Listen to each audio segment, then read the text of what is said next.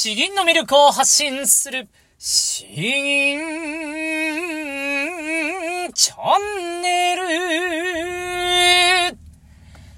おはようございます。こんばんは。詩吟チャンネルのヘイヘイです。このチャンネルは詩吟歴20年以上の私ヘイヘイによる詩吟というとてもマイナーな日本の伝統芸能の魅力や吟じ方についてわかりやすくざっくばらにお話ししていくチャンネルです。えー、皆さんいかがお過ごしでしょうか？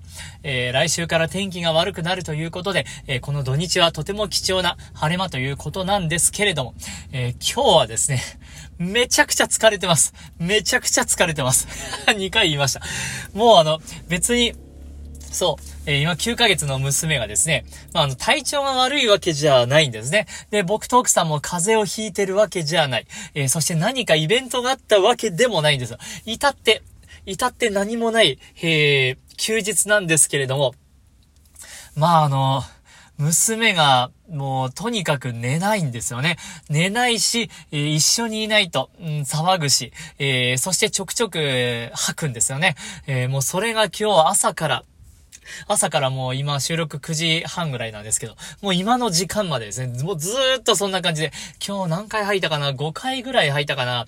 えー、で、そう、5回ぐらい履いて、その度に、まあ、いろいろゴシゴシして選択して、えー、で、次は離乳食の準備があって、で、自分たちの夕飯はどうしようかとかですね、えー、それでもうなんか、今日、今日何もないはずなのになんかものすごく疲れているし、しかも何もできていないみたいな、こんな感じがですね、えー、一日続いて、なんか思った以上に今日は、えー、疲れてます。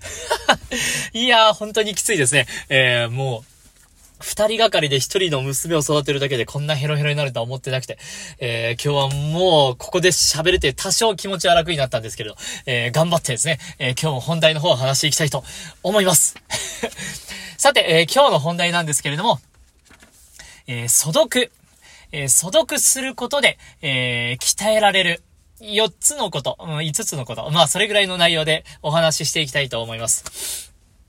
まあ、あの、昨日はですね、えー、声を出さずにできることみたいなことで、ウィロービリを覚えましょうとか、えー、あとは呼吸を、えー、連動させるように覚えましょうとか、話したんですけど、まあ、あの、そもそも論ですね、えー、素読をやっても、えー、もちろん、間違いないですね。むしろ一番王道中の王道は素読かなと思うんですけれども、まあ、あの、この素読ですね。これが思いのほか、厄介なんですよ。素読というのは、書いて字のごとく、素直に読むってことですね。えー、詩文、漢、詩吟の詩文を、えー、素直に読んでいくことなんですけれども、えー、これが本当に奥が深い、えー、ことです。うん。僕も、先生からどれだけこれに惑わされたかという話ですね。素読っていうのはただ素直に自然に読めばいいんだよと。で、その自然な感じを銀にしたらいい。えー、そんな風に僕は教わってきたんですけれども。いやいや、ちょっとそれは、綺麗にまとめすぎですよ、先生と。もう今ならもう声を、これぐらいの声量で言いたいなと えー、思ってます。えー、素読ですね。素読。あのーまあ、まずは、えー、その、自分なりに素直に、えー、読んでいただければ良いかなと思います。弁声粛々夜川を渡るとかですね、えー、読んでいただければいいんですけれども、まあこれをやることで、というかまあやる際にですね、えこういうところをやはり意識しないとなかなかまああの意味がないと言いますか。まあまずはここを押さえときましょうということをまあ今日はお話ししたいと思ってます。僕も過去に1000回、1000回、え、9月13夜を所読してきたんで、それなりの、うん、経験にはなってると思うんですけれども、まあ順番にお話ししていきます。4つかな5つぐらいかなまあそれぐらいの内容なんですけれども、どうぞお付き合いください。まずはですね、えー、まずは、発音ですね。これはまあ言うまでもありません。えー、弁声、弁声粛々やる川を渡る。先兵の暁に見るみたいな。なんか今、金八先生僕だったんですけど、えー、要は、唇をですね、全くちゃんと動かさずに、えー、もう、半分横、半開きみたいな感じで、やったらそれはもう発音はもう良くないですね。そうではなくて、ちゃんと唇をですね、あ、い、う、えをしっかりと、まるで自分がアナウンサーになったかのようにですね、発音を意識するということです。弁声粛々夜川を渡る。えー本当にこの発音を意識するということ。まあこれは基本中の基本になります。そして二つ目ですね。二つ目はアクセントですね。アクセント。で、アクセントとは2音目が命なんです。2音目からしっかりと上がっているのか、下がっているのか、これを明確に表現していることが、まあ、あの、素読をする際にもですね、これを意識しないと、本番の銀でアクセントだけ意識しようなんて、そんな難しいことはできないんですね。素読でできないことは本番でもなかなかアクセントは難しいかと思います。えー、弁声粛々であれば、弁、から上がるんですね。粛々の場合は、えー、祝、えー、まあ、正確には小さい湯から上がるぐらいの気持ちでもいいんですけれど、祝、祝、祝々ですね。くから上がる。夜、夜の場合は、るが下がるんですね。川をの場合は、和が上がるんです。えー、なので、ここをちゃんと相手にも伝わるように丁寧にやるんですね。弁声、粛々、夜、川を渡る。えー、こういう風にアクセントを気をつけましょうということになります。そして、えー、三つ目はですね、言葉運びです。言葉運び。えー、まあ、うんと、言葉の、まあ、流れみたいなものにはなるんですけれども、うんと、基本的には均等に、えー、言葉言葉を均等の、えー、均等に一音一音並べていけば、まあ、それがうん、うんと、まっとうな言葉運びになると思います。弁声粛々。これは、タンタンタンタン、タンタンタンタンですね。全部同じテンポで刻んでるんです。タンタンタンタン、タンタンタンタン、夜、タンタン、タンタンタン、タンタンタンですね。えー、全部、えー、言葉の中は均等に言ってます。これがですね、弁声粛々、夜、川を渡る、みたいな、そんな言い方、あ、するわけはないんですよ。えー、そういうのは、まあもう聞きにくいこと、この上ないんですけれども、いざ銀になるとですね、こんな風になってしまう方は少なくありません。そうならないためにもですね、えー、まず言葉、言葉をこの言葉運びを均等にする、うん、自然な言葉運びにするということを素読の段階で、えー、意識してもらいたいなと思います。まあ、あの、詩吟というものは、詩文に説調をつけるものになるので、この詩文を読むというところは、素読が、まあ、そのまま生きてきやすいかなと思います。えー、なので、えー、素読で、弁声粛々であれば、あ弁声、うん、やっぱ上手くならないな。被らないな。被らないけれども。被らないけれども、えー、一音一音を均等に並べていくということ。えー、まずはこれを素読の中で、えー、気をつけて見ていただきたいなと思います。えー、そして4つ目なんですけれども、4つ目はですね、うんと、どうしようかな。4つ目どうしようかな。もっとマニアックになるんですけれども、えー、とりわけ、えー、言いづらい、発音しづらいところを、えー、まあ、見つけるって言った方がだだ、いいかなと思います。発音しづらいところを見つける。これあの、素読を一音一音やってるとですね、だんだん分かってくるんですよ。弁声、えー、まずはですね、うんと、弁声、声、声のところがですね、均等になりにくいんですね。言葉運びが均等になりにくい。夜、夜。これも夜も結構難しいんですよ。やゆよっていうのは唇を結構動かさないといけない。そして、るは、ラリルレロのるはですね、えー、ちゃんと、舌を、くるんと出さないといけないんですね。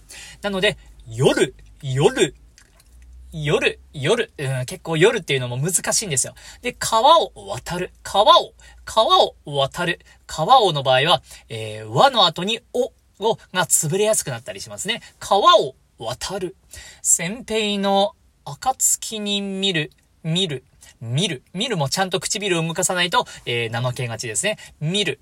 大河を、要するを、要するを、要するをも、んと、要するを、えー、まず、要、要っていうところが、えー、なし崩し的になりやすいとかですね。二音目のアクセントが雑になりやすい。要するを。で、えー、最後に、要する、えー、る、うん、まあ、ラリルのルはですね、やっぱ雑になりがちとかですね。要するを、るを、のとか、流れとか、まあ、あの、こんな感じですね。何度も何度も読んでいるうちに、いや、ここら辺はなんか、やりづらいなとか、アクセント表現できてないな、発音が、もう難しいなとかいうのを、そういうのを見つけていって、一つ一つ潰し込んでいく。えー、まあ、そういうふうに素読をやっていくとですね、まあ、あの、銀にも間違いなく生きてきます。まあ逆はないんですね。素読で意識できていないことが銀で活か、活かせるわけがないんですね。えー、なので、まあ、あの、えー、なかなか声がうまく出ない時でも、えー、まあ、素読というものはできますし、えー、まあ、極力毎日やった方がいいですね。僕も1000回やって燃え尽き症候群がまだ続いてるんですけど、えー、素読は本当に、やったことが、やった方が良いと。で、素読をする上で気をつけた方が良いことは、発音、アクセント、言葉運び、そして難しいポイントを見つける。まあ最後ちょっと えー、言葉多いんですけれど、えー、そんな感じで、えー、気をつけていただければきっとより良い銀になるかと思います。ぜひ参考にしてみてください。よしあもう疲れた疲れた えー、もう宣伝とかも今日は置いておいて、えー、後半の銀に移りたいと思います。今日銀じるのはですね、えー、王士官作領収詩です。王冠の方じゃないですね。王士官の方です。ではまず詩文を読んでいきます。甲が遠く登る白雲の間。一辺の古城、万人の山。強敵なんぞ持ちん、洋流を恨むを。春光渡らず、玉門間。えー、では内容を読んでいきます。遥かに続く黄河を白雲の立ち込めるあたりへと遡ってゆくと、万人もの高さにそびえる山の上にポツンと一つ城塞が見える。ああ、寂しい音色の強敵で、別れの曲、雪陽流を吹いて寂しさを募らせる必要がどこにあるのだろう。ただでさえ春の光が玉門関を越えてこの地にやってくるということはないのだから。えー、もう、寂しいんですね。ちょっとまとめすぎが。えー、まああの、寂しさもありつつ、えー、この雄大な、壮大な、荘厳な、あ険しい景色がありつつ、うん、という、この二つの組み合わせの、うん、を表現できている監視なのかなと思います。うん僕やっぱ大自然吟じるの好きなんですよね。昨日の立山を望むとかなんで、えー、今日はこちらを吟じてみたいと思います。領収詩、王士官。こうが、遠く登る。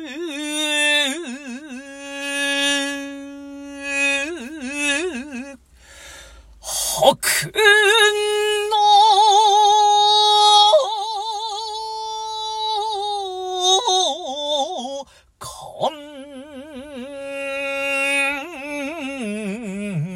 一辺の工場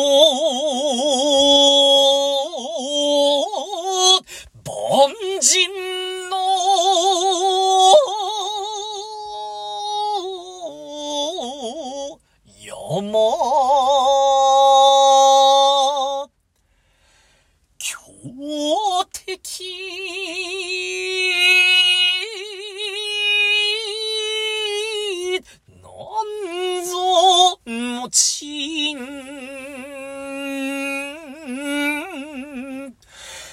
より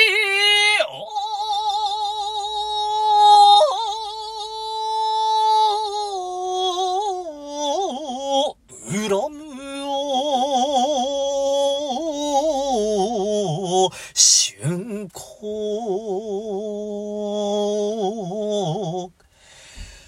渡らず。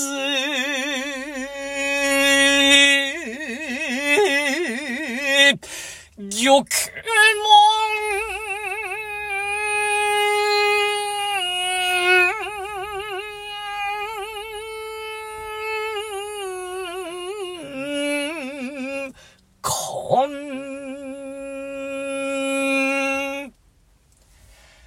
えー、いかがでしたでしょうか？うん。うんと、そうですね。この切なくも雄大な、雄大だからこそ切ない、えー、雄大だからこそ、えー、この春の光が届かない、えー、そんな遠くまで来てしまった、という、うん、えー、この雄大だからこそ切ないっていうのがですね、いや、本当に、えー、素敵な詩文だなと、えー、感じました。ああ、やっぱ疲れていてもですね、ちょっとなんかあの、しっかりと、えー、真剣に吟じると、少し気分が晴れますね。いやー、本当に。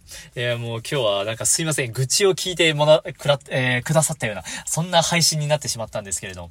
まあまあ、こういう日もありますよ、ということで、引き続き、えー、子育てをしながら、え、会社員しながらですね、なんとか、まあこの詩吟もやっぱ楽しいんでですね、え、喋っていて僕も楽しいんで、え、引き続き頑張っていきたいと思います。まあ応援のメッセージなり、リクエ、リクエスト、相談なり、感想なりですね、えー、そういうのいただければ、あだいぶあのー、疲れが癒されます。えー、ぜひぜひコメントいただければとっても嬉しいです。えー、では、詩吟の魅力を発信する詩吟チャンネル。えっ、ー、と、明日はですね、明日は限定配信なので、1日お休みですかね。えー、という感じです。えー、どうもありがとうございました。バイバイ